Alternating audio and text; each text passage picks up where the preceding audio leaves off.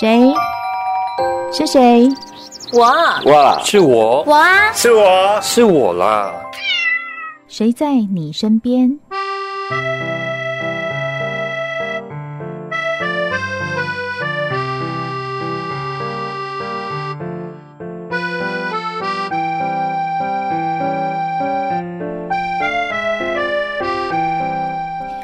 众朋友您好，欢迎收听今天的《谁在你身边》，我是梦萍。今天呢，在我们节目现场的这位来宾呢，他的头衔很多，呃，我随便先讲几个好了，可以称他为生命讲师，也可以称他为画家、歌手。还有呢，他在二零二零的时候拿到了全国身心障碍游泳竞赛的三面金牌。好，听我介绍到这边，你心里出现的身形跟样子是什么呢？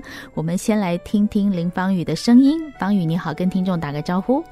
Hello，各位听众朋友们，大家好。好，你听到他的声音了，有没有觉得哇，非常的甜美，很有朝气，很年轻？对，方宇才二十五岁，而且她非常的漂亮，好，又又年轻又漂亮。但是你可以想象吗？她竟然是一个运动的选手啊，是一个呃游泳的三面金牌，哪三面啊？嗯，自由式的五十、一百跟四百。嗯嗯，所以是三项。你很你很喜欢运动，喜欢游泳。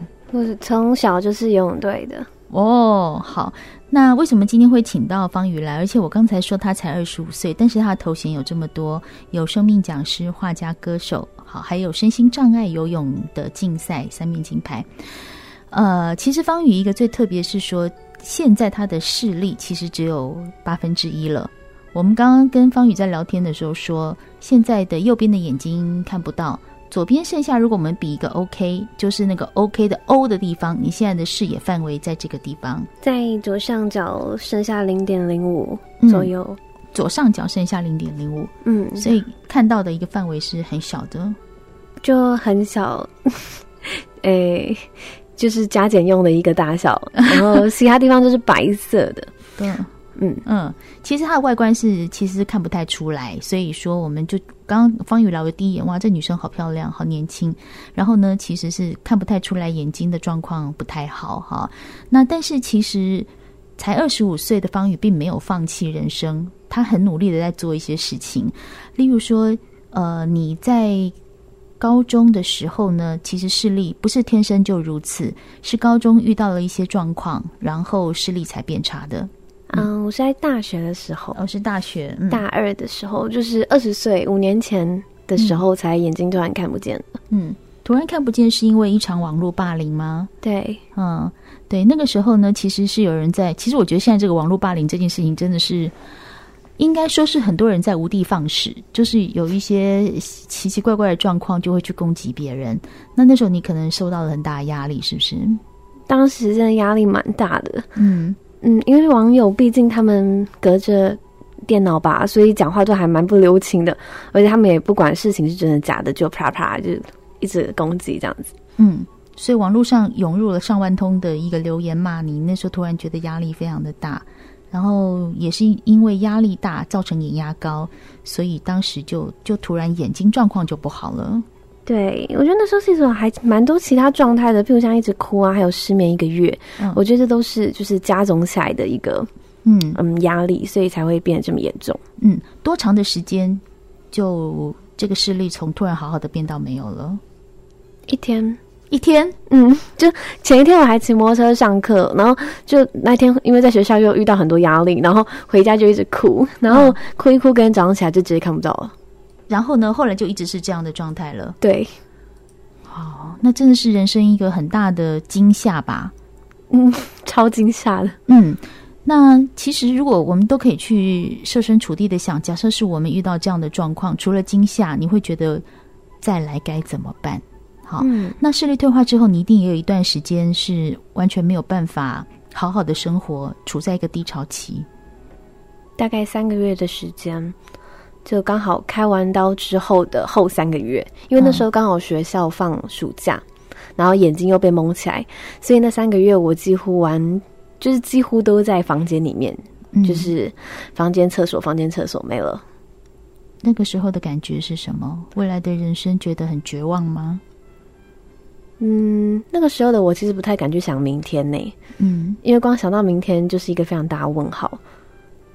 嗯，就是，嗯，嗯，所以就是三个月都在家里，觉得不太敢想明天，然后很低落，很沮丧。那后来是什么原因让你觉得我应该再重新出发，重新生活？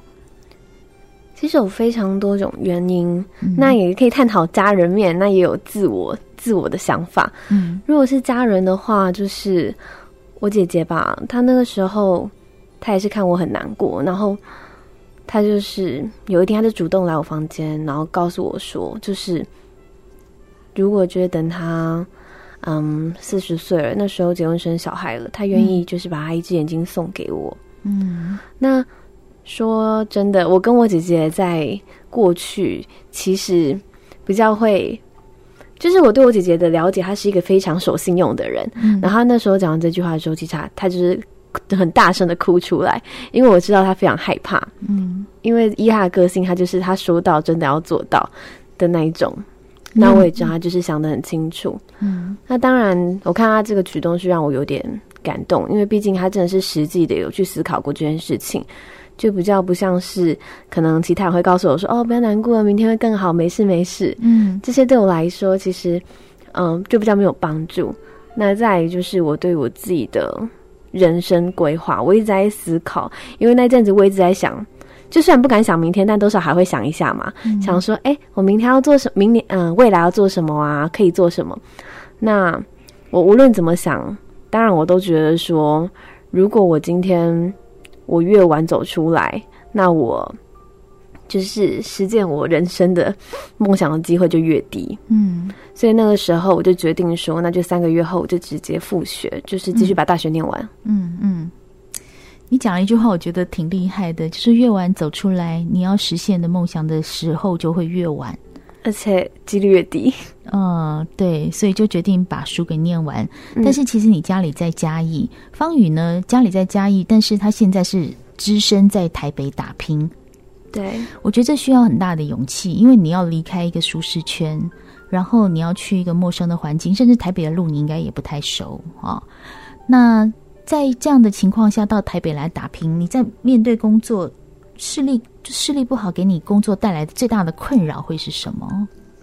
最大的困扰应该是我，我一开始来台北的时候，因为我才刚加入市长圈没多久，嗯，所以，呃，一般的那些社会资源，其实我不太知道可以，嗯，去哪里申请，对，那程序跑的也比较久一点，然后那时候我就是投了很多的履历吧，嗯，但是大家可能就会看到我第一眼就嗯很好哎、欸，很棒，嗯、然后但是我告诉他说我是重度视障的时候，他们就会给我一下。所以我刚来台北的时候，其实是找不到工作的。那所以那时候我就是，嗯，去接了很多。我觉得那我刚来台北的时候，应该是我人生最最拉拔、最挣扎的时候了。嗯嗯，最拉拔、最挣扎。比如说找不到工作，必须，但是为了生计，为了活下去，你得要去做很多工作吗？就是无所不用其极，像是大家会觉得说。嗯、呃，你看不见，你就去上个重建班吧，或者是去上个什么按摩课。嗯、对，但其实真的没有大家想象这么容易。我是七月中到台北的，嗯、那每年的重建院的上课时间是隔年的一月、一二月。哦，那这段空窗期，我还是得势必想办法。所以我刚到台北的时候，我跑去演戏。嗯。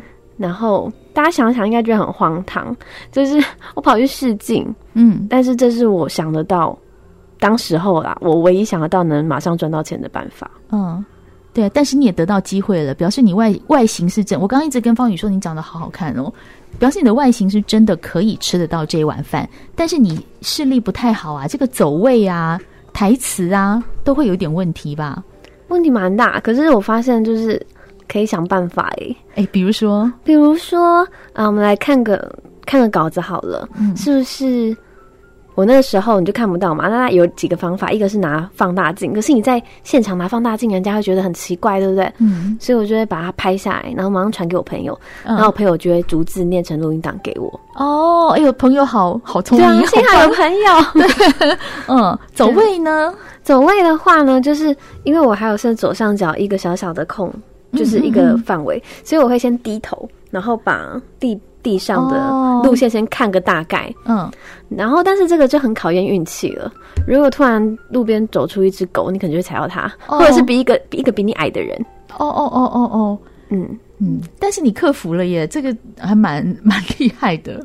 嗯，那个时候就是必须得这么做呀。嗯，对啊。不过后来还是因为视力的问题，所以就是没有继续。因为在那个环境里，我不能承认我是视障。嗯嗯嗯，所以因为视障的关系，在那个办那个环境没有办法继续工作。那你现在要靠什么来生活呢？演讲，还有画画、开画展，嗯，跟卖画。嗯，你本来就喜欢画画吗？嗯、对啊，嗯。我从幼稚园的时候就一直就是幼稚园嘛，我之前在看电视画画，画画那个飞龙在天吧，那飞龙在天，对，嗯，对，是高中也是美工，大学也是念设计的，就一路念上来，嗯，所以现在算是学有学有所用啦，就是你本来学的东西，现在可以尽量拿来当做谋生的工具。我觉得学以致用嘛？我觉得应该好像也不太算呢。嗯。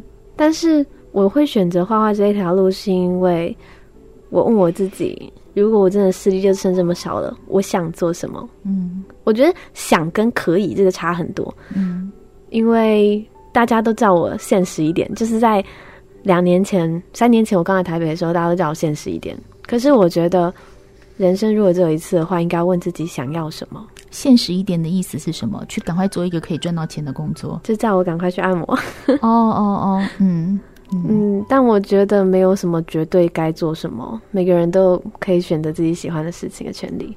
真的，每个人都有权利可以选择他想要的，只要你可以先把自己养活。嗯，但是这一路走来，我觉得一定是不太容易。我也很想知道说，如果人生再往前走个五年，你会做一个什么样的改变？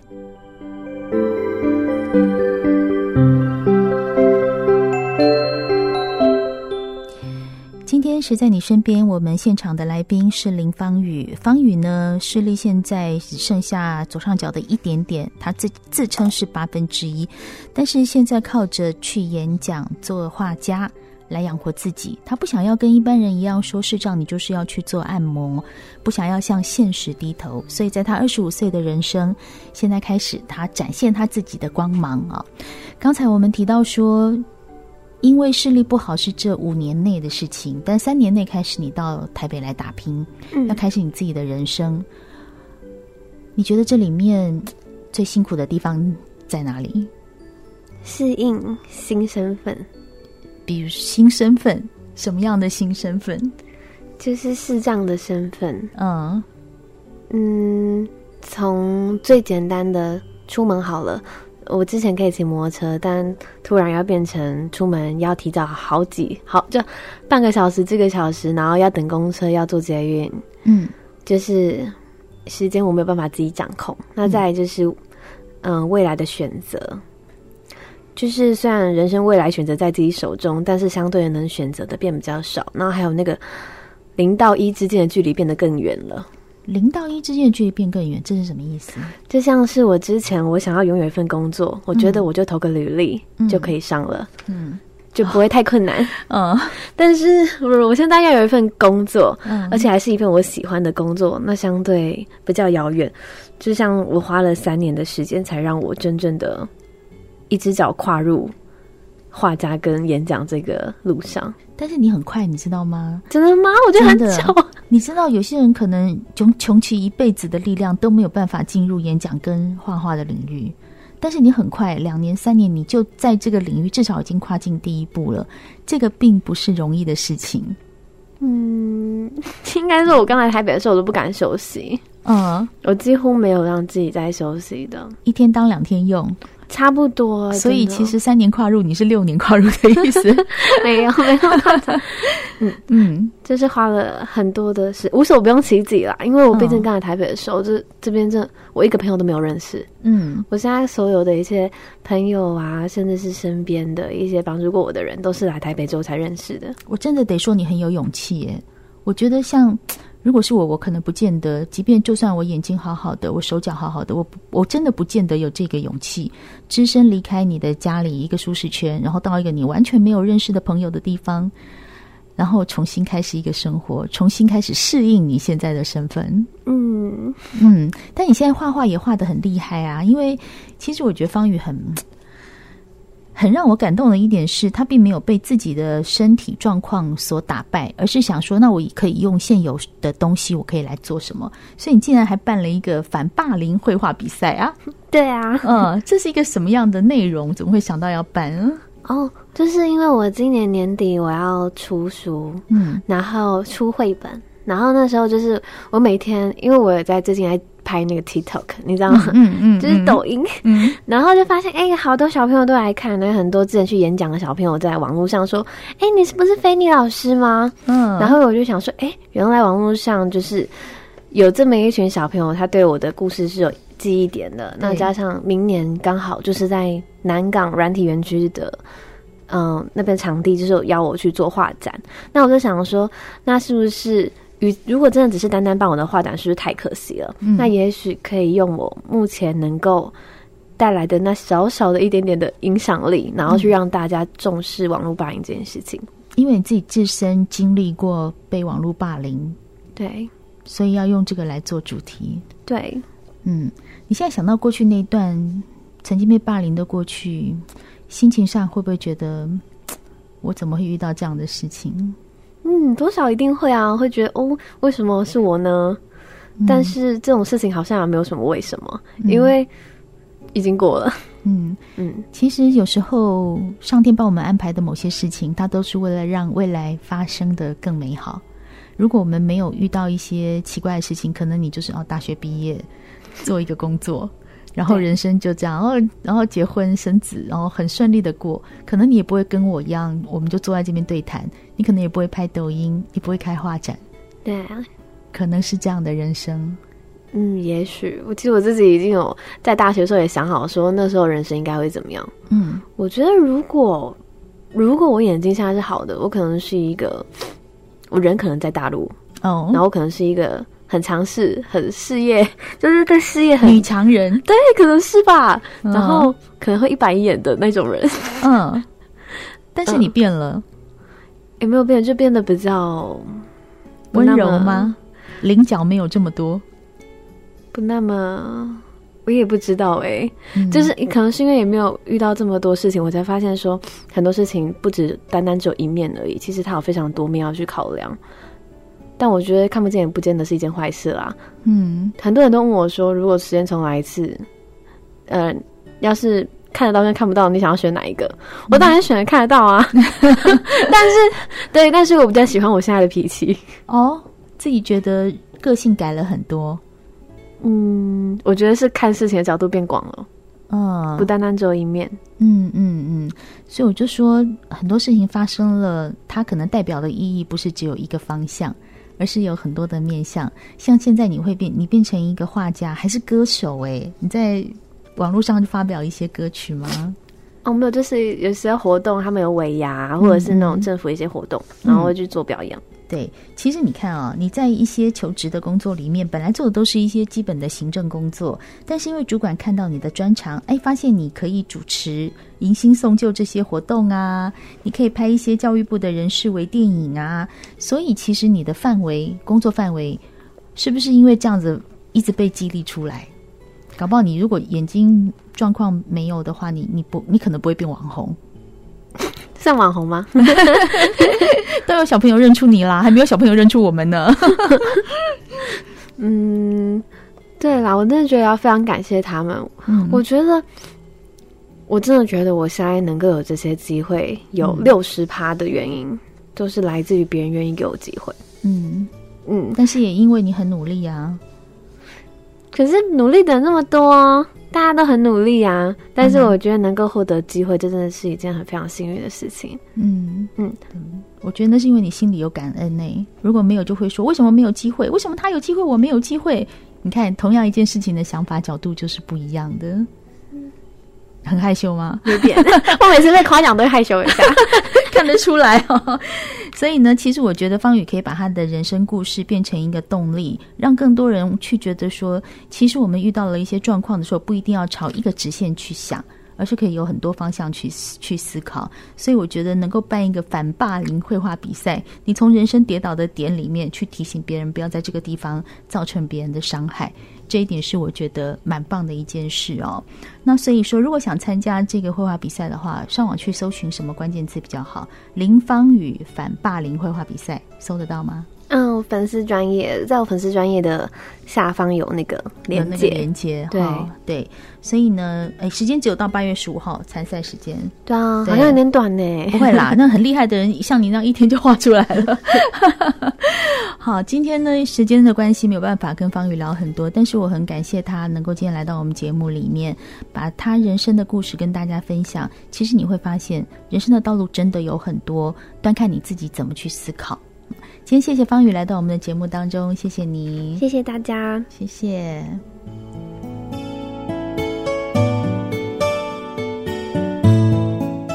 现在国道一号啊，南下在三十四点七公里这边泰山转接道之前，有两部自小客车的事故，请您经过要特别的小心。谁在你身边？我是梦萍，我们下次见喽。